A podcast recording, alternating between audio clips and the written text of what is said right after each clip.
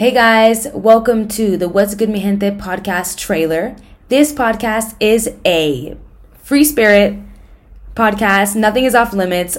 Basically, let me introduce myself. Hi, my name is Carrie Marie Colon. I am 22 years old, living in Madrid. I'm from the States. And um, yeah, this podcast is going to be about all my experiences, my ups, my downs, and everything in between. So, hope you enjoy